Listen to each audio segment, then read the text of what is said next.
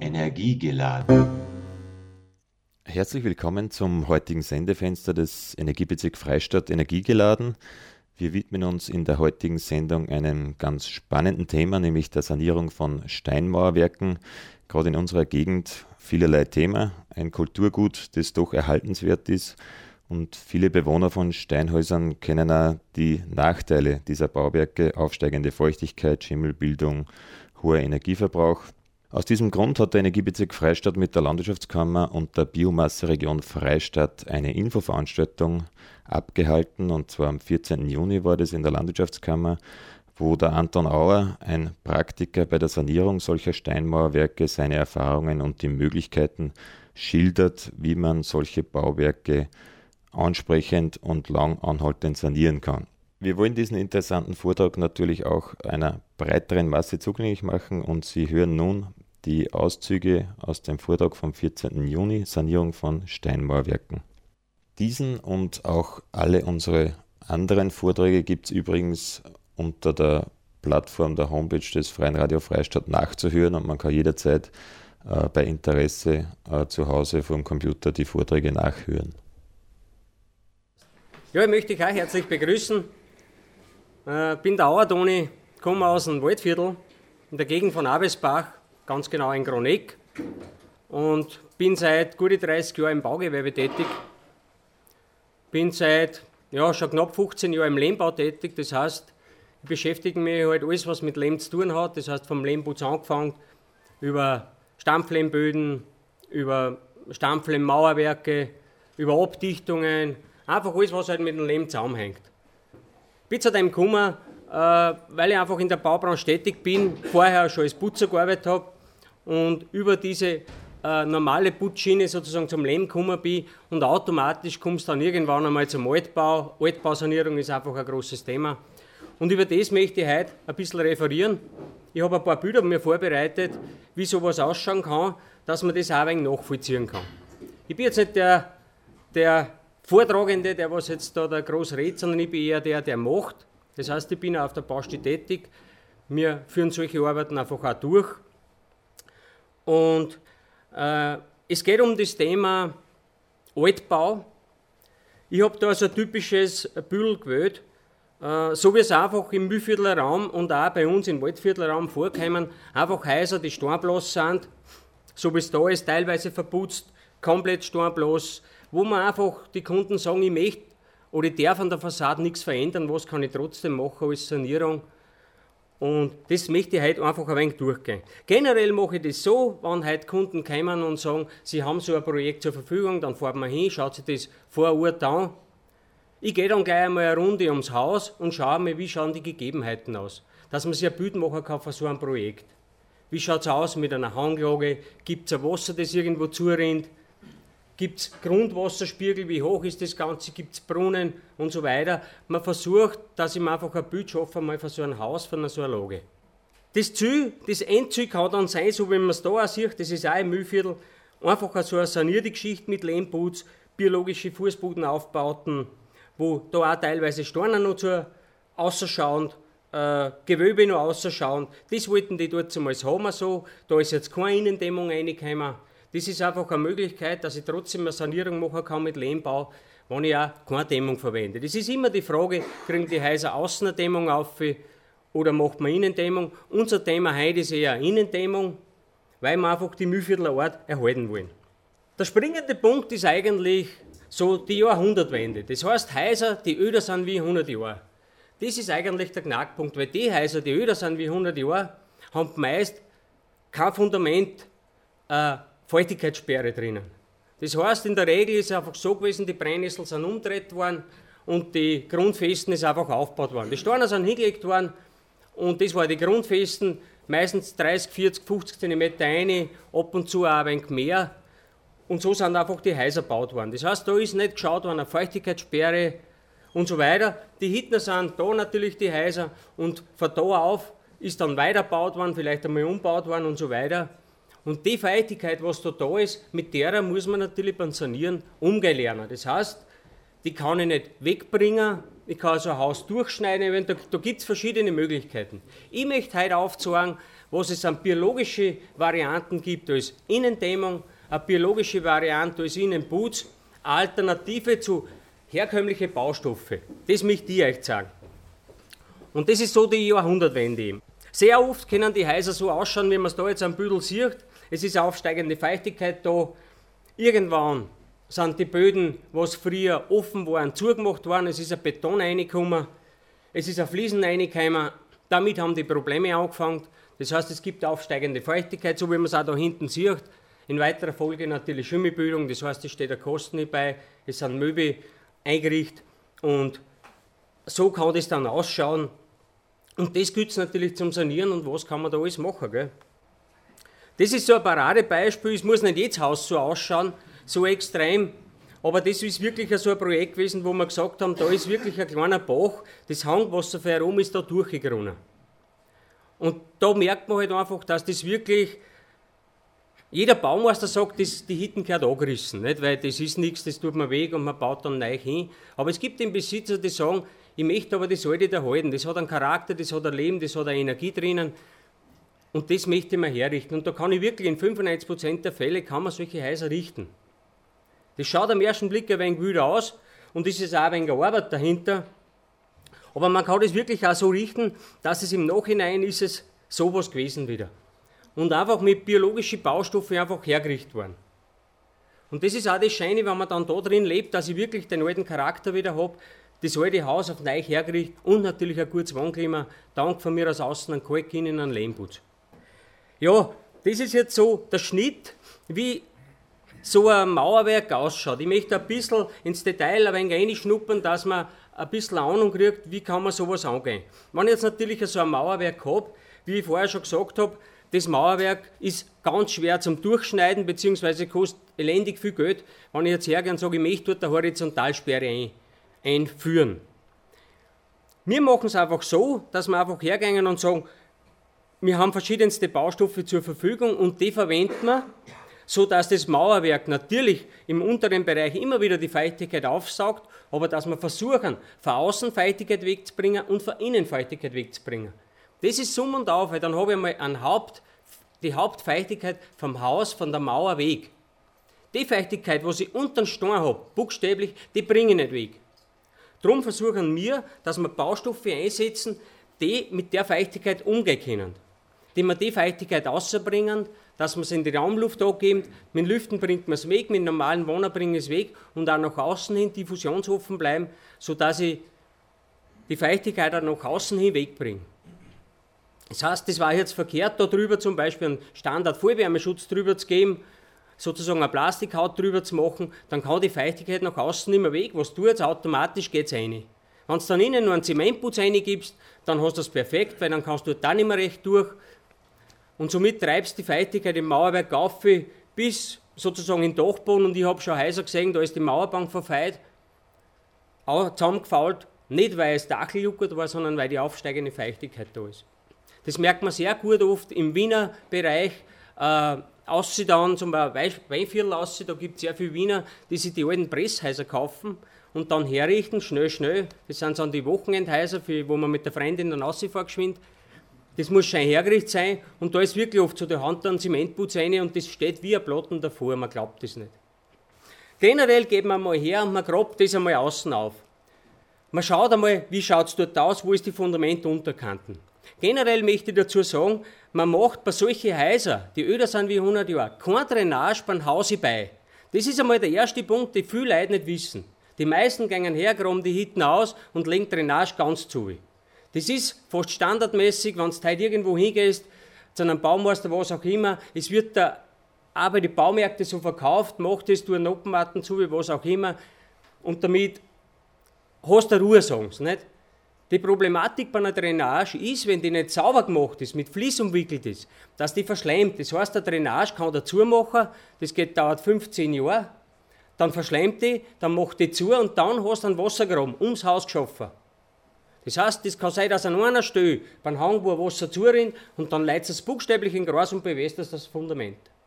Solche Sachen sollte man eben vermeiden. Und darum sagen wir immer das, wenn ich, ich schaue mir das das Haus an, wenn da ein Hangwasser kommt, ein Druckwasser, dann grabt man drei, vier Meter hinten bei. Eine Drainage, dort lege ich das rein, dort mache ich das sauber, mit Schoder rausgefüllt, dass ich das Hangwasser anfange.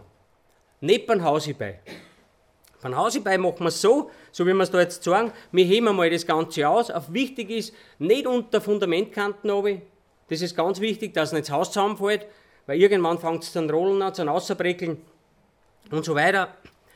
Und wenn ich das Ganze jetzt offen habe, dann putzt man das sauber an, dass das wirklich rein ist, die ganze Geschichte. Und dann fängt man an mit Ausbesserungsarbeiten. Wenn man so ein Haus hat, sollte man auch versuchen, kein Zement zu haben da. Kauft kein Zement. Kauft einen Trassit Plus zum Beispiel oder löscht euch einen Kalk selber. Ich habe ein paar Bilder, wie das geht, Kalk löschen. Das ist eine wirklich billige Art und Weise, wie man zu einem Kalk kommt. Das ist heute schon fast ein wenig in Vergessenheit geraten. Selber Kalk löschen, dein Braunkalk kaufen, der kostet für den Landwirt fast nichts. Und man kann sich da super Kalke, super Putze, super Mörtel herrichten. Man bessert das aus, so wie man es da jetzt auch auf die Stellen sieht, das was da schraffiert ist. Man mauert das aus, dass das Mauerwerk wieder stabil ist. Das ist ganz wichtig, weil wenn man da ausgrabt, kann auch ein wenig rausfallen. Und das macht man mit einem reinen Kalkmörtel. Trassi Plus mit Sand gemischt, ist ein Produkt, das ich mir fertig kaufen kann. Den Trassit Plus gibt es von Bau mit, Sound kaufst du, mischt du zusammen, mit dem kannst du solche Sachen machen. Oder immer selber gelöschter Kalk. Ausmauern, wie gesagt, die ganze Geschichte. Dann ist es so, wir leben in Europa, wir brauchen immer die doppelte Sicherheit. Dann kann man hergehen und sagt, man verputzt das ganze Mauerwerk einigermaßen gerade, sodass ich isolieren kann. Das heißt, man verputzt es wieder mit einem Kalkmörtel, schleimt das zu, dass ich einigermaßen gerade die Oberfläche kriege. Und dann ist doppelte Sicherheit, kann ich hergehen und kann, ich sage jetzt einmal, Teitermann eine Spachtelmasse aufbringen, die wirklich wasserdicht ist. Da genügt nicht ein Anstrich, den man so auftut, nur dass schwarz ist, sondern dass man es wirklich ein paar Millimeter dick aufspachtelt. Da gibt es für die verschiedensten Firmen die verschiedensten Produkte. Dann bin ich da von außen einmal dicht. Das ist die hundertprozentige Variante, die doppelte Sicherheit. Ansonsten füllt man von außen hin einen Lehmschlag ein, das heißt ein Aushubmaterial, das lehmig ist, das kann sandig sein, es soll kein Humus dabei sein. Oft ist es so, dass ich das eigene Aushubmaterial wieder verwenden kann und das soll man in Schichten zu 45 Grad schräg nach außen, in so 10, 15 cm Lagen, 45 Grad schräg nach außen einbringen und verdichten. Wenn ich keinen Lehm habe, lasse ich mir einen herführen, ich schaue, wo es Baustellen gibt, die gerade ausgraben und ich lasse mir einfach einen Kipper vorher zwei bringen. Das hat den Sinn, dass der Leim, wenn dann eine Feuchtigkeit zubekommt, der Leim hat die Eigenschaft, dass er immer aufquillen will. Der wird größer, wenn er Feuchtigkeit kriegt. Und so verdichtet sich eine Schicht gegen die andere und es dichtet man automatisch da hierbei an. Viele Kunden sagen, ich verzichte auf die, auf die Bauchemie, die was ich dort tue, weil man der Lehm das eh andicht. Ich sage es dazu, es ist halt die doppelte Sicherheit, es kostet nicht mehr viel Geld, man kann das einfach machen. In dem Bereich, wo man es zuschüttet. Und dann gibt man draußen, man füllt das Ganze auf. Da kommt kein Schade rein, sondern einfach der Leim wird eingestampft und dann magst du dort der Wiesen oder legst ein paar Steine auf. Auf jeden Fall soll man keinen Traufen betonieren, das ist ganz wichtig, dass das dann, erstens, dass es nicht zerreißt, sondern dass einfach dort der Wiesen ist, wenn Spritzwasser hingeht, dann verteilt sich das, es spritzt dann nicht so auf, wie wenn du eine gerade Fläche hast und so weiter. Man hinterfüllt das. Dann habe ich den Außenbereich einmal so weit dicht, dass man von außen kein Wasser mehr reinkommt. Im Innenbereich mache ich es natürlich auch so, das heißt, wenn ich jetzt Betonböden drinnen habe, dann grabt man das Ganze aus. Das ist ganz wichtig, man soll versuchen, das ganze Haus, die, den, den ganzen Boden außer zu graben, schauen, dass ich da diffusionsoffen wird. Das Dampfdruckgefälle von unten geht nach oben hin und wenn es bei einer Betonplatte ansteht, wenn es bei einer Plastikfolie ansteht, dann wandert das in die Mauern rein. Das geht gar nicht anders. Wo soll es nicht die Feuchtigkeit? Das kann nur dort rauskommen, wo es außer mag, und das ist, wo der Boden gar ist und die Mauer anfängt. Dort kommen die Feuchtigkeiten raus. Darum versuchen wir, über den gesamten Boden sozusagen Feuchtigkeit auszulassen. Das heißt, wir graben einmal alles aus, so tief ich halt runter muss. Dann macht man das Gleiche natürlich auch im Außen, im, im, wie im Außenbereich. Man bessert das Mauerwerk wieder aus, schaut, dass das gerade ist. Dann gibt man die Rollierung ein, das gibt es dann verschiedene Möglichkeiten, wenn ich heute eine Dämmung rein haben möchte, Schaumglas, Schoder etc. Oder eben halt eine standardmäßige Rollierung, 20 cm, das muss kapillarbrechend sein, dass da einfach keine Feinanteile drin sind, dass die Feuchtigkeit da nicht mehr aufsteigen mag. Wichtig ist auch, wie man es am Büdel sieht, dass der anschließende Putz dann nicht bis oben geht. Das heißt, wenn man jetzt die Ausgrabungsarbeiten macht, dann sollte man nicht dann hergehen und dann die Innenputzarbeiten machen. Und vielleicht nur bis oben fahren. Weil man hat dann den Dochteffekt, dass sozusagen der Putz, egal wenn es jetzt ein Kalk oder ein Nebenputz ist, die Feuchtigkeit mir wieder aussaugt aus dem Untergrund. Also, dass man es wirklich so macht, wie es jetzt da ist, dass der Putz nur mehr ein bisschen im Boden reinsteht. Fertige Fußbodenoberkante. Also unter bei der Rollierung eine. Dann kommt auf die Rollierung drauf ein Geoflies. Das ist auch, hat einfach den Sinn, das ist keine Folie, die lässt Feuchtigkeit durch. Das ist nur ein Gewebe, das sozusagen die obere Rollschoderschicht oder den Holzaufbau, was wir dann sehen, dass sich das mit dem Unteren nicht mischt. Und wenn du das Geoflies hast, kannst du nicht einmal gehen, Schoder, nicht? Du trittst Lucken rein und du könntest keinen Boden machen. Also eine Geoflieslage, dann kommen Polsterhölzer rein. Das ist halt die Variante, wenn ich halt einen Holzboden reinmache, dass man wirklich hergeht und sagt, Lärchenhölzer rein, von mir aus nur imprägnierte, wenn das einer will. Grundsätzlich reichen Lärchenhölzer drinnen, Polsterhölzer rein. Die richtet man dann auf ein Kiesbett aus, dass das dann auch wirklich in der Waage ist. Und da drauf kommt, da dran kann ich eine Dämmung reingeben. Wenn ich jetzt nicht sage, ich habe unterbei eine große Dämmung reingeben, wie Schaumglasschoder, dass ich sage, ein bisschen Dämmung möchte ich reingeben, dann kann ich das in der Ebene reingeben, wo ich sozusagen meine Staffelkonstruktion habe. Da muss ich allerdings Dämmungen reingeben, die auch mit Feuchtigkeit umgehen können. Das ist ganz wichtig, da gibt es die verschiedensten Produkte dazu. Ein bisschen was haben wir auch da zum Anschauen. Thermophil ist zum Beispiel so ein Produkt, sprich Perlite, das einfach, wenn da Feuchtigkeit durchgeht, dass da kein Problem gibt. Die könnt da nicht ein Schofu reingeben oder Flachs oder solche Sachen, das wird man da alles da fein drinnen. Ja, dann gebe ich zum Beispiel einen Schiffboden drauf.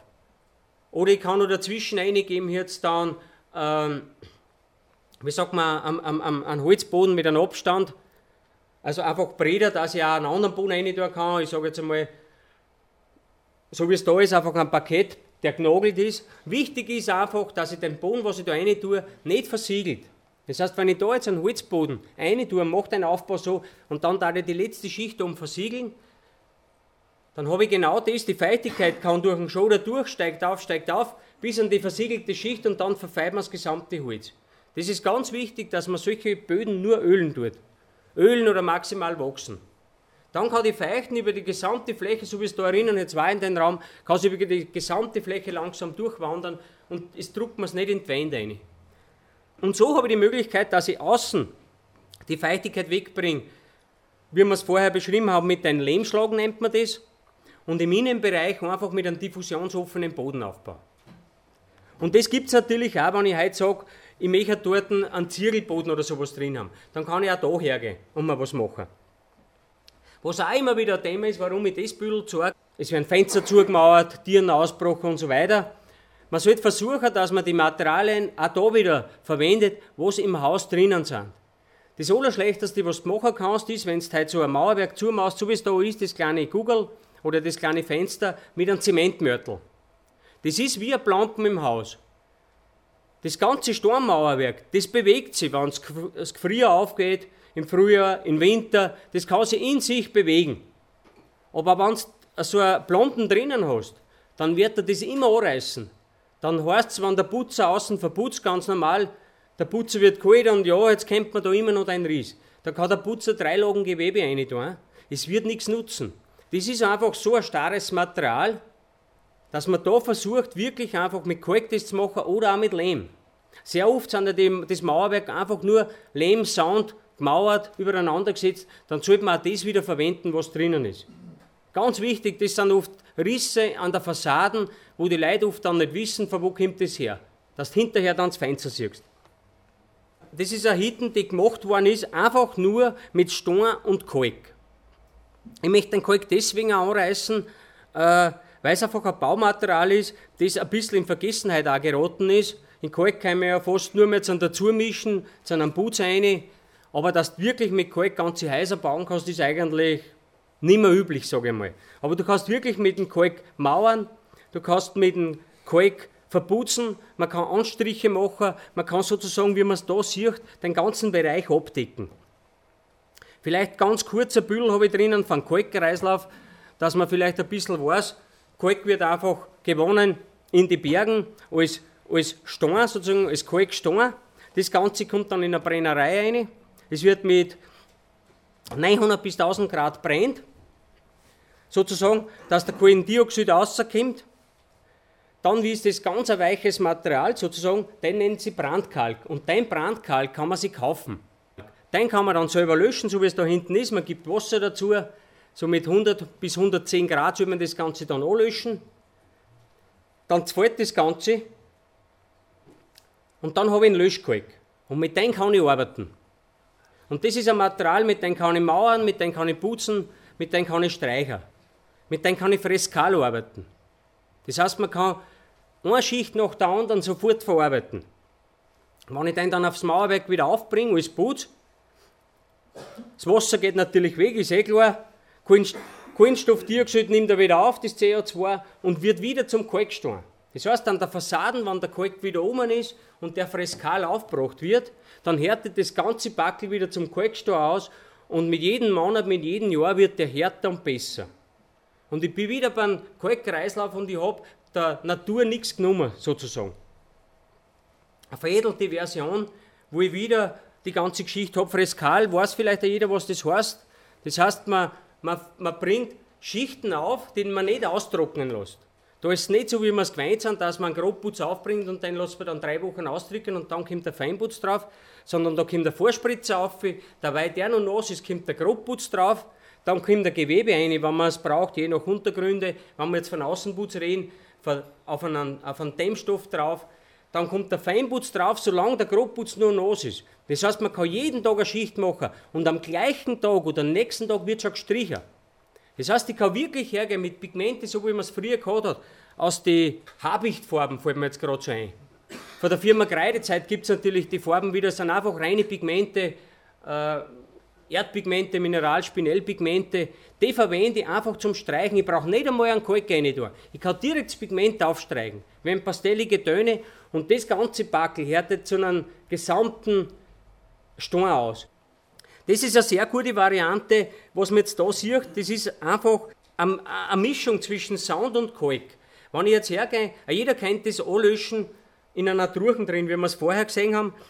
Das ist was, da kann ich, das wird so gemacht, wenn ich jetzt ein ganzes Haus bauen möchte oder viel Material brauche, dann mache ich mir mit Pfosten eine große Grube, sozusagen, was ist so hoch, eine richtig große Wand, dann gebe ich einen Sound rein, da kann ich jetzt reingeben, äh, ein 08er zum Beispiel, mir das Mischverhältnis jetzt ein wenig aufgeschrieben, ein 08er Sound, 8 Teile Sound, ein Teil Brandkalk rein, wieder Sound, wieder Brandkalk in Schichten übereinander geschicht und dann tue ich das um nur bewässern und der Kalk löscht sich von selber.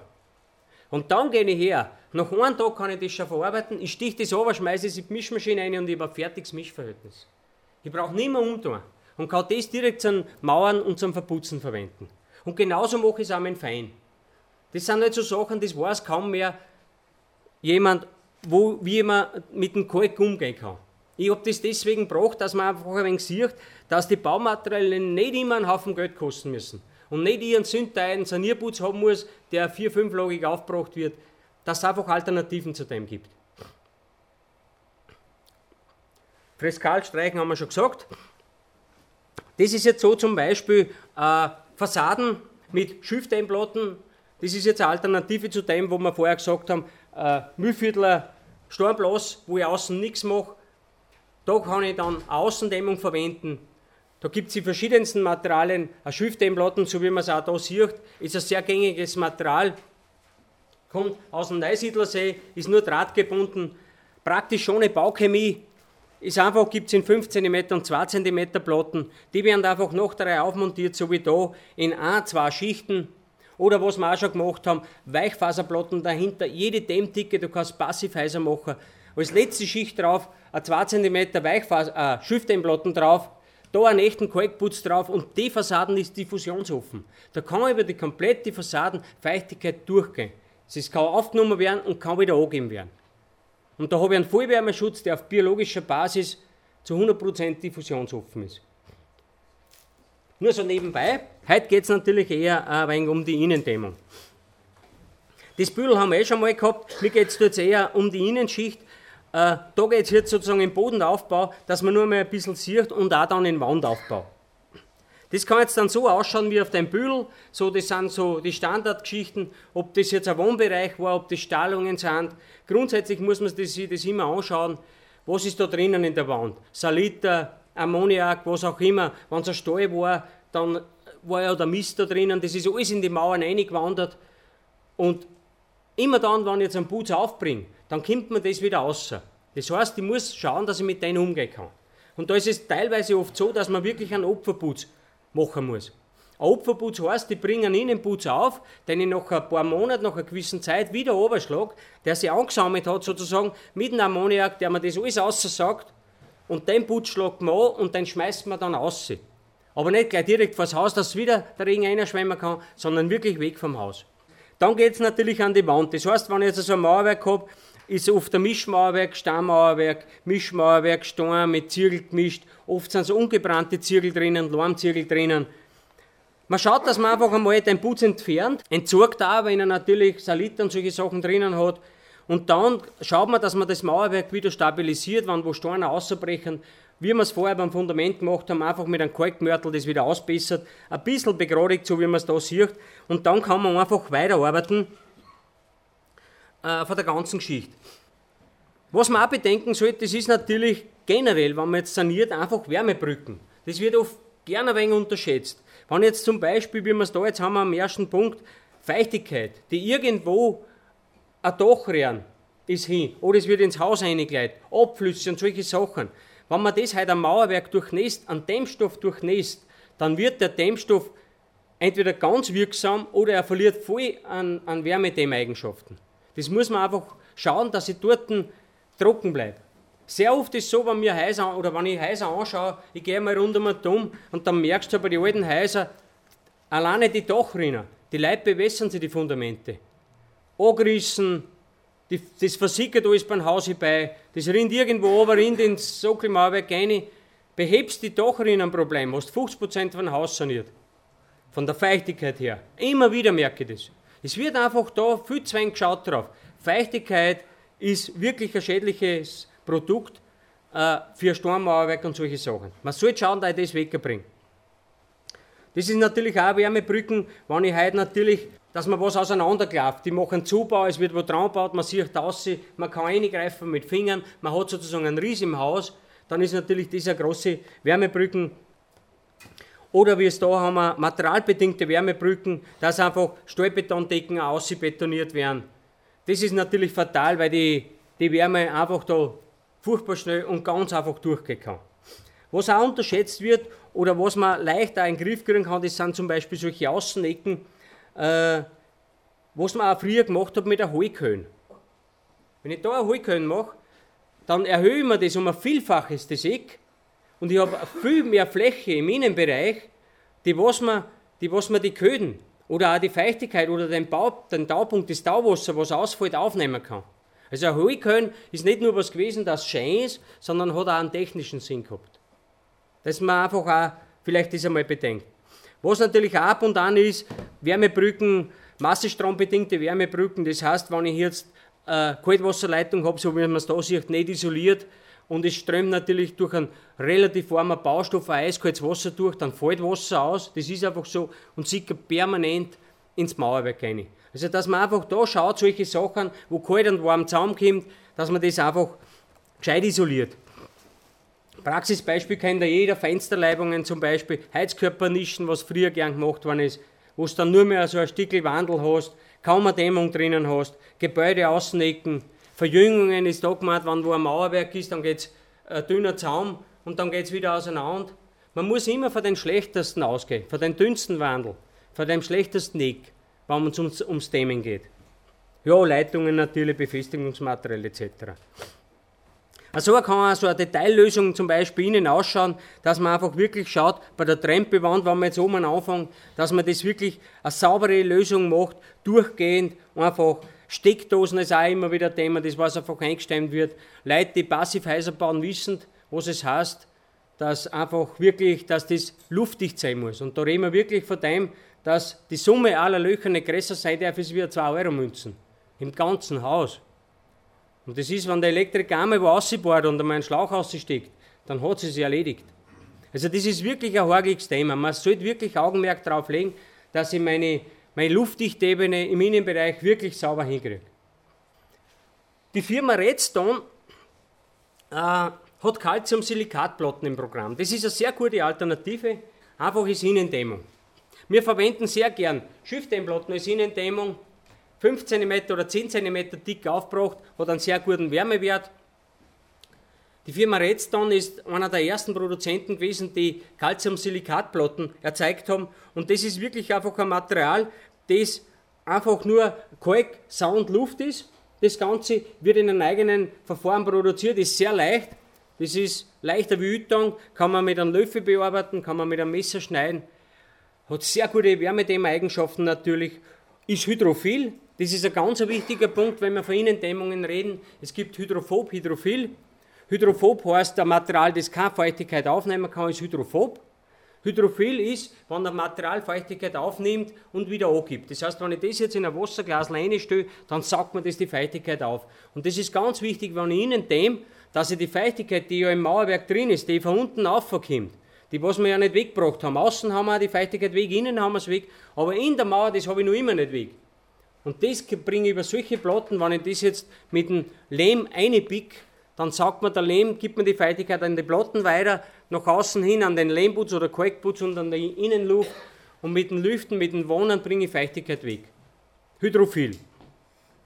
Ein sehr einfacher Aufbau, die Wärmeleitfähigkeit ist eh da angegeben mit 0042. Plattenstärken gibt es in die verschiedensten Dicken natürlich und so weiter. Es gibt einfach von Redstone im Internet unter redstone.de, könnt ihr euch das alles aussuchen, gibt es umfangreiche Sachen drinnen. Ich will jetzt einfach gesagt haben, das ist eine Platte, die wir sehr gerne verwenden, einfach im Sanieren. Zum Beispiel die Gesamtfläche wird hauptsächlich mit Schiffdämmplatten gemacht, Fensterleibungen, Nischen, überall dort, wo ich eine gute Wärmedämmung brauche und ich nicht viel Platz habe. Dann kann man das sehr gut einsetzen. Einsatzgebiete natürlich äh, Innendämmung für die Außenwände, ist eh ganz klar, Massivdecken und so weiter, Kellerdecken, Geschossdecken natürlich und Anschlussbereiche, äh, Massivtrennwände, Leibungen, Deckenanschlüsse. Überall verteilt Zeug. Ich habe das deswegen einer da, das kennt kaum einer und das ist recht einfach zum Verarbeiten. Das sind eben Platten in verschiedensten Dicken. Der Kleber, es gibt einen eigenen Kleber dazu. Wir machen das einfach mit Lehm. Wir kleben das Ganze mit Lehm. Das wird dann einfach aufzahnt oder der Lehm wird mit der Maschine aufgespritzt. Die Platten wird einfach in Lehm eingepickt. Halt super gut.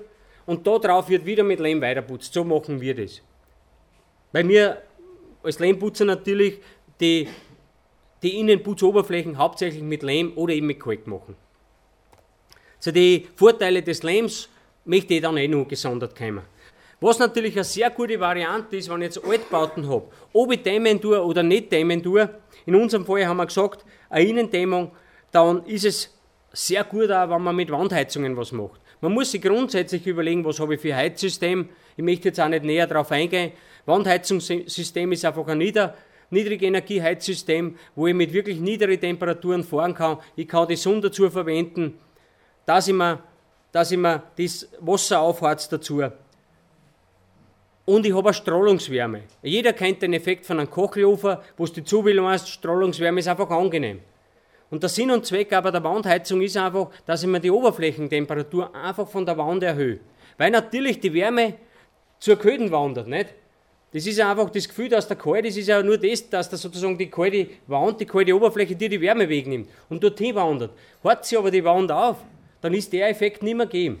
Und es ist einfach so, man kann wirklich um 1, 2 Grad tiefer fahren, wenn ich eine Wandheizung habe, ist wie wenn ich jetzt eine, eine normale Radiatoren habe.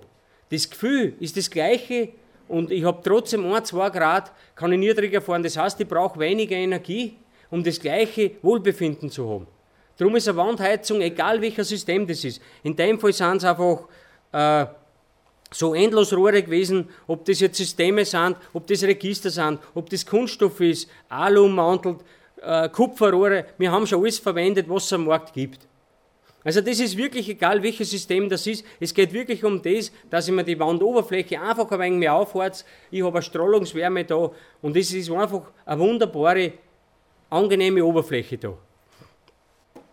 Ein weiteres Produkt, Käferhausheizung, sagt euch das, wenn, das ist einfach auch eine Variante, der Käferhaus setzt sich da schon seit Jahren auseinander. Das ist eine Bauteilheizung. Das heißt, es werden verschiedenste Bauteile aufgeheizt. Und das geht auch so weit, dass das zum Beispiel, wenn das jetzt in einem Sturmmauerwerk ist, das ein Meter dick ist oder nur viel mehr, äh, im Wiener Bereich ist das sehr oft, dass einfach dort auch im Sommer Wärme eingepumpt wird. Der Sinn und Zweck ist einfach der, ich habe einen Vorlauf und einen Rücklauf. Der Vorlauf ist der, der am Boden unten geht, so 10 cm über dem Boden, stemmt man Leitung ein, das hat den heißen Vorlauf und rund um die Fenster fährt man um, so wie man es auch da ein wenig sieht und auch da wo man einfach die neuralgischen Stellen, die was wirklich immer am Ködern sind, einfach mal aufhört. Dass ich einfach durch eine höhere Oberfläche kriege. Eine wärmere Oberflächentemperatur kriege. Der Sinn und Zweck ist einfach der, dass ich, wenn ich da Wärme reinpumpe ins Mauerwerk, man die Oberfläche von den, vom Putz so weit erhöhe, dass ich dort kein Schwimmen mehr ansetzen kann. Das ist der Sinn und Zweck. Das ist Käferhaussystem. Im Internet unter käferhaus.at äh, sind sehr viele Informationen da drin, macht auch Beratungen vor Ort und so weiter, kann man sich anschauen, wenn man solche Sachen verwenden möchte. Das ist jetzt ein bisschen so ein Schema noch, dass man einfach ein wenig sieht, wo die Rohre sind. So 10 cm über dem Fußboden ist der Vorlauf. Äh, der wird, das Rohr wird gerade überputzt, sodass das wirklich ziemlich an der Außenseite liegt. Und der Rücklauf, den führt man einfach dann so in etwa 90 cm Hächen wieder zurück, meistens halt unter dem Fenster, über die Fenster auf, dass ich mir einfach da äh, warme Oberflächen schaffe. Wenn ich jetzt dann meine Wandheizung drin habe, der nächste Schritt ist einfach das Verputzen. Das heißt, ich kann das verputzen, in unserem Fall einfach mit Leim. Da ist es einfach so, da wird die Oberfläche zugespritzt, bis die Wandheizung komplett zu ist. Ich kann sofort harzen damit, ich lasse das austrocknen, dann kommt die Feinputzschicht mit der vollflächigen Armierung drauf und ich habe einen Innenputz.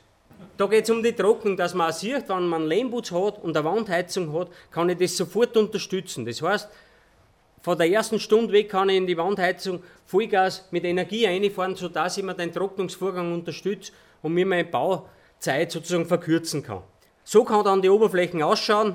Das ist in Wartberg gewesen jetzt auch, Teile davon von den Bildern. So war dann der Endeffekt wo die Schüfteinplatten dahinter waren, einfach mit Lehm, mit Lehmfarb dann auch wieder gestrichen, das Ganze, sodass man dann eine Oberfläche hat, die einfach behaglich ist. Ja, das ist jetzt einfach Lehm, das ist einfach der Lehmbau. Und der Lehm ist einfach ein Produkt, das ein bisschen in Vergessenheit geraten worden ist. Vor 200 Jahren hat es ja jeder kennt. Die Afrikaner machen heute noch eine Häuser damit, für deren ist der arme Leid Baustoff. Bei uns hat sich das Büdel schon ein wenig gewandelt und Gott sei Dank muss ich sagen, ist aber mir so, wenn wir auf der Messe sind, vor zehn Jahren, hast so, unsere Kunden waren die, die Alternativen sozusagen. Die selber gestrickten Pullover und der Kapperl aufgehabt haben, lange Haare, das waren unsere Kunden, die haben dann Lehmbutz wollen. Das Büdel hat sich Gott sei Dank jetzt ein wenig verändert und jetzt ist auch der normale Heiselbauer so, dass er weiß, was ist ein Lehm, was ist ein Lehmputz, was hat er für eine Vorteile. Und die möchte ich jetzt ein bisschen durchgehen. Äh, wie gesagt, der kommt weltweit vor, zu 90% auf der ganzen Welt, besteht aus Sand, Schluff und Ton. Das ist das Grundmaterial. Der Ton ist der Kleber in dem Produkt. Das heißt, in einem Lehmputz, so wie wir haben von Sand und Lehm, ist ein reines Naturprodukt ohne Bauchemie. Du brauchst kein Kalk, kein Gips, kein Zement rein. Das Material kannst essen. So gesund ist es, biologisch quasi vollkommen in Ordnung. Es ist voll deklariert, das heißt, äh, sind keine Schadstoffe da drinnen. Und der Lehm hat einfach ein paar Eigenschaften und die möchte ich jetzt kurz anreißen. Warum überhaupt ein Lehmputz? Erstens einmal, weil es ein biologischer Baustoff ist und weil er verschiedenste Fähigkeiten hat, die man sie nutzen kann im Haushalt. Und da ist einer der wichtigsten feuchtigkeitsregulierend. Das heißt, der Lehmputz kann Feuchtigkeit so kurzfristig aufnehmen oder in so einer kurzer Zeit so viel Feuchtigkeit aufnehmen, wenn du duschen gehst, dass nicht einmal der Spiegel oder das Fenster beschlagt. Der Sinn und Zweck ist einfach der, dass ich mir die Feuchtigkeit, was man dann der Lehm buffert, ja nicht beim Fenster auslüft, sondern ich mache die Tür auf, in den Vorraum aus und der Lehmputz für die anderen Räume holt sich die Feuchtigkeit und verteilt man sie im ganzen Haus. Da sind ein paar da, die Lehmputze drinnen haben, die werden mir das bestätigen können, dass das gut funktioniert und dass das einfach ein gutes, angenehmes Wohnklima ist. Feuchtigkeitsregulieren, ein ganz wichtiger Punkt. Darum sollte man auch in einem Bad versuchen, so viel wie möglich mit Lehm zu verputzen. Das heißt, die Leute, die mit Lehm arbeiten oder in Lehm denken oder mit Lehm was machen wollen, die schauen, dass ich nur dort Fliesen tue, wo ich wirklich Fliesen brauche. Und der Fliesen braucht man eigentlich nur in einem Bad im Spritzwasserbereich, das heißt, wo ich direkt Spritzwasser habe. Das ist in der Duschen, wenn die Badewanne an der Wand steht, 30, 40 cm über der Badwanne, wenn du da mal vielleicht zu zweit drin sitzt und es schwabt das Wasser mal aus, dass du nicht in den Lehmputz reinschwabst. Ums Waschbecken von mir aus gestalterisch fließen und dann ist es zusammengerammt. Ich sage immer, macht keine Schlachthäuser aus. Die Bäder verfließen bis auf und dann irgendwo ein, ein Decken rein, wo dann die Wassertropfen steigen. Und dann musst du auch im Winter das Fenster aufreißen, die Energie geht raus. Drinnen, die Häuser sind viel zu trocken.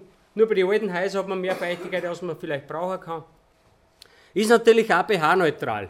Das heißt, du kannst den ganzen Tag mit den bloßen Fingern da drinnen wühlen und es greift nichts an. Das ist einfach, du kriegst geschmeidige Finger davon.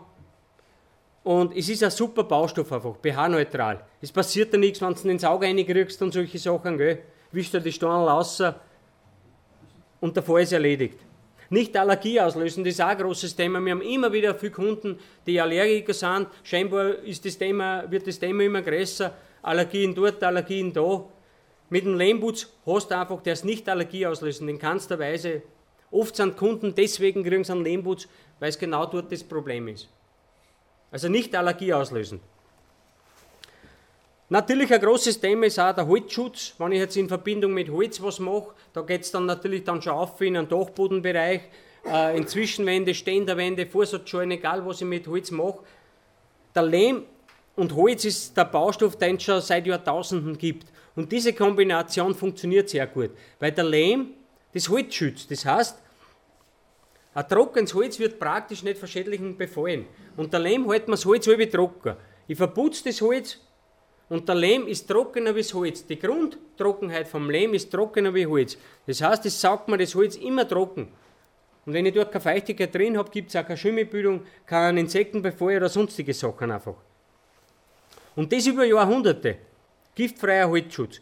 Das ist natürlich dann auch ein Thema, wenn wir dann beim Holz sind, dann ist es so, dass ich einen Lehmputz auf dem Zirkelbereich, auf dem Altbau, so wie wir es jetzt gehabt haben, oder auf Schilfdämmplatten einfach aufbringe. Der Lehm ist immer zwei Lagenputz. Das heißt, wir reden von einem Lehmgrobputz und von einem Lehmfeinputz. Das ist der Unterschied zu einem Gipsputz oder so die Maschinenputze, die was Lagen sind. Der Lehm ist immer zwei Lagenputz. Und wenn ich im Holzbau bin, dann brauche ich da noch eine dritte Schicht, das ist die Armierungsebene.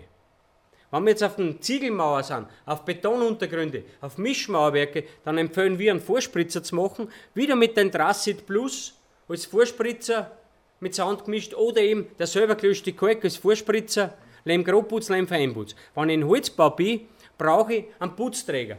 Das heißt, ich kann den Lehm nicht einfach auf eine Rauschholungsbrille aufschmeißen. Das heißt, wenn ich jetzt eine Holzwand da habe, dann mache ich mir meine Rauschholungsbrille auf, zwischen jedem Brill wieder den Abstand, wie wir es vorher im Boden gehabt haben. Dann kommt Schiffstuckatur drauf und das ist mein Putzträger, so wie man es einfach da erzieht. Und da verputze ich meinen Lehm Grobputz, bald der ausgetrocknet ist, kommt eine Feinputzschicht drauf, wo das Gewebe eingebettet wird und dann der Feinputz. Und das kann ich, den Lehmputz kann ich auf jede Putzträgerplatten auftun. Das kann ich auf Schiffdämmplatten aufbringen, auf Weichfaserplatten, auf Heraglituntergründe, äh, was auch immer das für eine Platten gibt, im Innenausbau, überall dort, wo es eine Putzträgerplatten gibt, kann ich auch einen Lehmputz auftun. Den Lehmputz kann ich praktisch im gesamten Haus einsetzen, nur der einzige Punkt ist der Spritzwasserbereich, dort wo ich eben Spritzwasser habe, weil er nur austrocknet, das Material, und ich sozusagen nicht, äh, und ich würde mir den Oberschwarm. Er bindet eben nicht ab, er trocknet nur aus auch ganz was Einfaches. Ich kann mir heute sparen, zum Beispiel, wenn das solche Wandaufbrüche sind, dass ich heute hergehe und sage, ich möchte nicht nur ein Tier haben, sondern ein wenig größer Ausbrecher. Du heute in einem Steinhaus ein Fenster ausbrichst, kriegst du ein Tor. Äh, weil einfach die Steine nicht mehr aufhören zum Ausrollen. Und da ist es auch wirklich so, dass man mit Holzüberleger arbeiten kann. Ich brauche nicht unbedingt Stallträger einziehen. Ich kann mir das ausrechnen und sagen, okay, ein Holzbaum in der und der Größe reicht mir, den baue ich da ein, du Schiffsstuckatur als Putzträger drauf und verputzt es mit Lehm. So ist es da einfach gemacht worden. Und man sieht, das integriert sich gut. Holz, Lehm, das ist ein Material, das einfach sehr gut zusammenpasst. Der Lehm lässt sich natürlich super gestalten. Du kannst heute mit Lehmputz ein ganz modernes Haus machen, wo du scharfe Kanten rein tust, wo du zum Beispiel, so wie es da ist, bei den Außenecken scharfe Kanten hast, dann werden da Kanten schon gesetzt, der Lehm wird grob verputzt, der Lehm wird fein verputzt, weiß gestrichen mit den geeigneten Produkten dazu. Und du kennst das nicht mehr auseinander, ob das jetzt ein Lehmputz war, ob da ein Lehmputz ist, von der Optik her oder ein herkömmlicher Putz. Eine weitere Variante, das möchte ich auch nur kurz anreißen, es ist äh, einfach, das ist Dadelakt. Dadelakt hat vielleicht der eine oder andere schon gehört. Äh, das ist eine Oberflächengestaltung anstelle von einer Fliesen. Es ist immer wieder ein Thema, wenn man heute in Altbausanierungen macht, die Kunden biologisch bauen wollen, biologische Dämmungen verwenden, dann ist es auch auf der Thema, dass sie sagen, Herr, die will die Fliesen nicht haben. Gibt es eine Alternative dazu? Alternative gibt es auch seit Jahrtausenden, kommt aus Nordafrika, das ist ein marokkanisches Material, das heißt aus Marokko. Dort wird ein Material angebaut, das ein reiner Kalk ist, eine spezielle Zusammensetzung hat und es nennt sich Dadelak. Der Vorteil, vielleicht ganz kurz gesagt, es sind nahtlose Oberflächen. Das heißt, ich habe keinen Fugenanteil. Es ist ein Kalkputz, es ist auf alkalischer Basis und wird einfach in zwei dünnen Schichten aufgebracht mit einem so einem Stein hoch verdichtet, sodass die Bohren ganz geschlossen sind. Dann kommt Glättseife drauf, also Olivenölseife. Das reagiert dann mit dem Kalkputz, wird zur Kalkseife und wird wasserunlöslich und damit kriegt es einigermaßen dichte Oberfläche, sodass das Spritzwasser einfach runterrinnt. Sie ist nicht völlig wasserdicht und auch diffusionsoffen bleibt es. Das ist ganz gut, wenn man im Altbau bin und hinterbei irgendwo noch Feuchtigkeit drin habe, dann kann da Feuchtigkeit durchwandern durch so ein Material. Ein weiterer Fall bei der Sanierung ist natürlich, wenn wir jetzt diese Wände gemacht haben mit Kalkputz oder Lehmputz, dass natürlich irgendwann zum Dachboden aufkommst und auch da was passieren soll. Das heißt, da geht es dann um Dämmungen, um Innendämmungen, äh, biologische Varianten und so weiter. Wie kann man sowas auch machen? Ausschaut es dann so, wenn man das Ganze aufreißt, es ist irgendwo Feuchtigkeit, entweder wo Feuchtigkeit reinkommen, einfach nur Kondenswasser reicht oft, wenn das nicht diffusionsoffene Aufbauten sind. Ein Töbel drinnen, das sauft man einfach an, wird schwarz, fällt zusammen, hat keine Dämmwirkung mehr. Ein Töbel, wenn ich eine tue heute und sie nimmt 2% Feuchtigkeit auf, verliert es bis zu 70% an Dämmwert. Das heißt, das ist wirklich was, das ist ein Schwamm, der fällt zusammen, geht nicht mehr auf. Schofo hingegen kann sehr viel Feuchtigkeit aufnehmen und fällt mir nicht zusammen. Das war jetzt im Schnitt einfach so ein diffusionsoffener Dachaufbau in Verbindung mit Lehm. Das heißt, ich habe einfach meine Dachhaut außen drauf, meine Hinterlüftungsebene, ein Dachfließband, die natürlich diffusionsoffen sein muss, dass auch Feuchtigkeit durchgehen kann. Dann habe ich meine Innendämmung drinnen, egal in welcher Artikel, den man halt braucht, das muss man sehr ausrechnen. Und dann habe ich da meinen Naturdämmstoff drinnen. Dann gebe ich da drauf innen eine Rauschholungsbrittel zum Beispiel, als, als Innenschicht, einfach eine Rauschholung drauf, Schiffsstuckatur als Putzträger und dann kann ich das Ganze wieder mit Lehm verputzen. Ich brauche keine Dampfbremsen. Wenn ich mit Naturdämmstoff arbeite und mit einem Lehmputz innen, kann ich mir die Dampfbremsen ersparen. Der Lehmputz hat die Eigenschaften, dass er ein Zehntel der Feuchtigkeit, was er reinlässt, halt also er lässt nur ein Zehntel der Feuchtigkeit ein, was er immer wieder rausholt. Sozusagen, er holt viel mehr Feuchtigkeit aus, als was jemals reinkommt. Der Lehmputz ist immer am Saugen. Das heißt, er versucht immer Feuchtigkeit zu kriegen.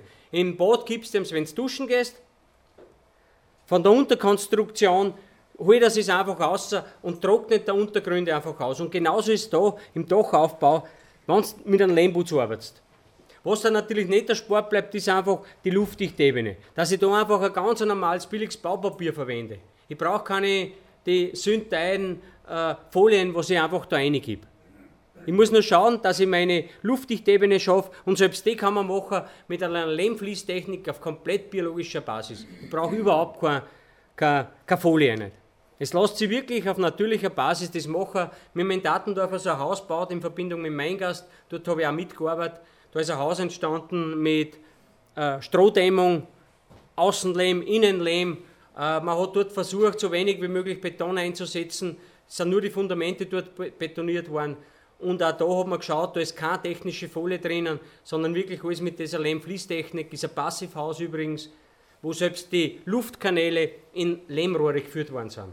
Also ist da kein, kein Rohr drinnen, wo man sagt, man hat Kondenswasserbildung, die Rohrführung ist selbst da gemacht worden. Es ist wirklich einfach möglich, dass man mit biologischen Produkten die ganzen Sachen einfach macht.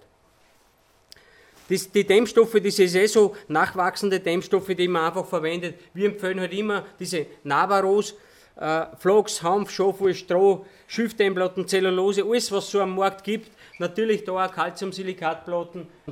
Ich empfehle halt immer, dass man einfach mit nachwachsenden Rohstoffen einfach arbeitet.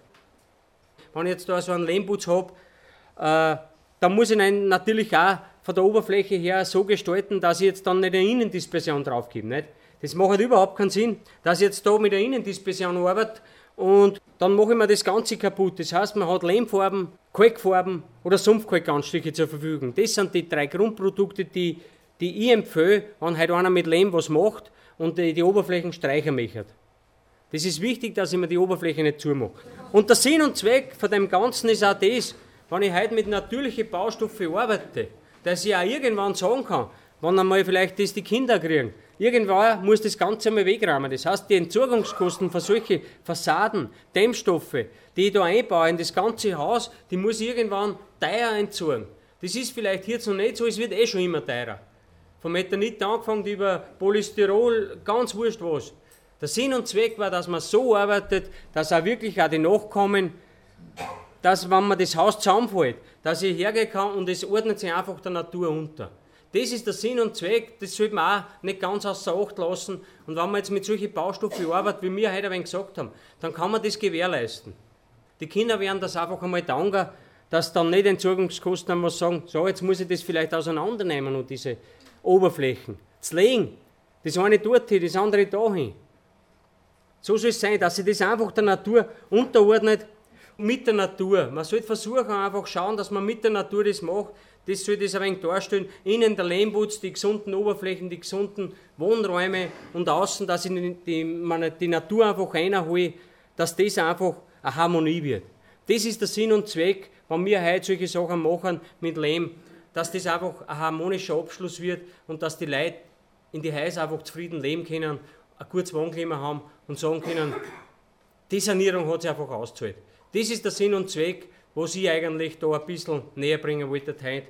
Ich, bei, bei, mir ist es auch immer wieder so, dass wenn es heute Objekte gibt, die einfach ansteigen, dass man auch wirklich hinfährt und sich das anschaut, ganz konkret. Das ist jetzt einfach nur so ein Regelschnitt, wo man sagt, so schaut es in der Regel aus, aber es ist immer besser, man schaut sich das Objekt an, wie schaut das Objekt aus, was kann man da machen, dass man es am Objekt macht und einfach die Schritte noch einmal durchgeht, dass man sich da ein wenig was zusammenschreibt und sagt, so kann die Sanierung funktionieren, sodass das auch ein Erfolg wird. Es gibt ja da herinnen schon ein paar, die das haben, so wie es bei dir hinten ist, nicht?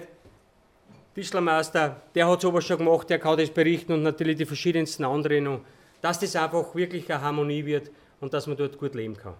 Ich sage herzlichen Dank für die Aufmerksamkeit und der noch da bleiben möchte, können wir sich gerne ein wenig diskutieren darüber und für alle anderen sage ich, eine gute Heimreise und einen schönen Abend noch. Danke auf jeden Fall mal. Gell?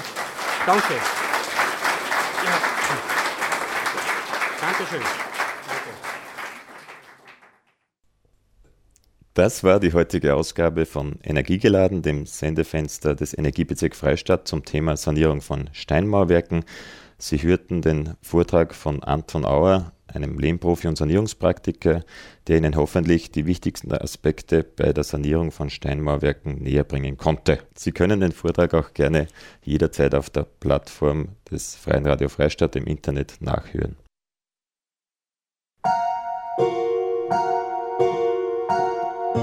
Energiegeladen